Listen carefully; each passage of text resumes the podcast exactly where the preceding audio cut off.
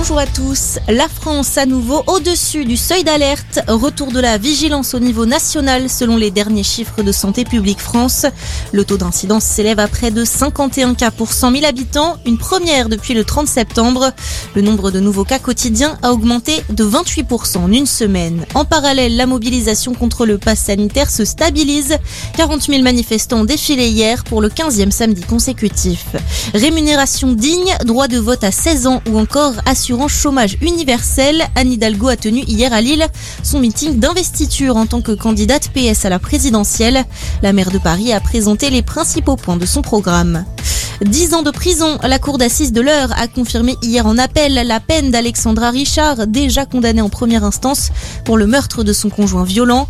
La femme de 43 ans l'avait abattue avec un fusil de chasse en 2016. Une affaire très suivie par les associations féministes pour sa ressemblance avec les cas de Jacqueline Sauvage ou de Valérie Bacot. Annulation d'un tiers des trains dans l'Ouest aujourd'hui. En cause, un mouvement de grève des conducteurs de TGV Atlantique qui a commencé hier. Seuls 8 trains sur 10 ont circulé. Le trafic devrait revenir à la normale demain. Le mouvement des cheminots pourrait être renouvelé le week-end prochain. Un satellite dernière génération pour l'armée française. Il a été lancé hier de Guyane avec la fusée Ariane 5.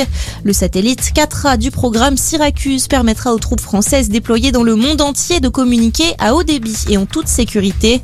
Sa technologie de pointe est conçue pour résister aux agressions militaires depuis le sol et dans l'espace ainsi qu'au brouillage. Coût total du programme Syracuse 4 milliards d'euros.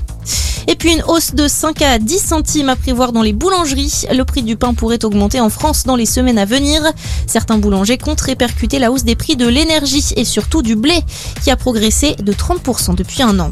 Voilà pour votre point sur l'actu. On vous accompagne toute la journée.